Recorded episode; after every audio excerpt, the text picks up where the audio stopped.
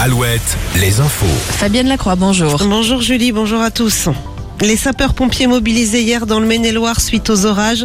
25 interventions recensées en Anjou, principalement pour des inondations et des fuites dans les toitures. Euh, Sur les rails des trains ont subi également des retards en Pays de la Loire à cause des fortes pluies. Christophe Béchu aujourd'hui en Charente-Maritime et dans les Deux-Sèvres, une visite ministérielle qui intervient trois jours après le séisme qui a secoué l'ouest de la France.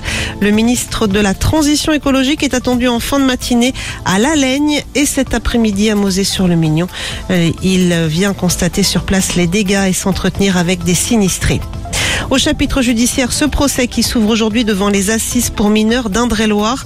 Euh, Sur le banc des accusés, un jeune mineur au moment des faits il y a cinq ans. Il va devoir répondre d'association de malfaiteurs terroristes avec trois autres accusés. Ils vont devoir expliquer leur projet de l'époque, à savoir la préparation d'attaques terroristes sur le sol français.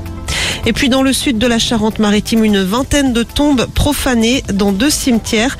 Selon le procureur de la République de Sainte, des corps auraient été manipulés et sortis de leur cercueil.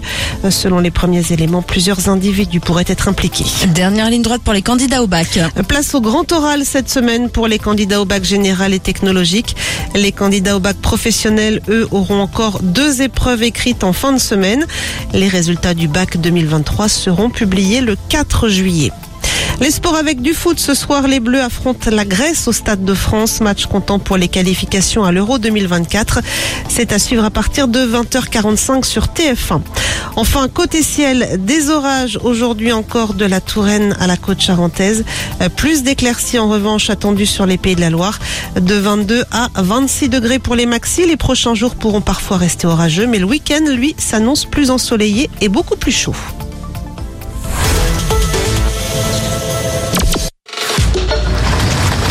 Bienvenue chez Dacia Service. Pour votre révision, on vous a réservé votre huile favorite, celle que vous aviez adorée la dernière fois. Et on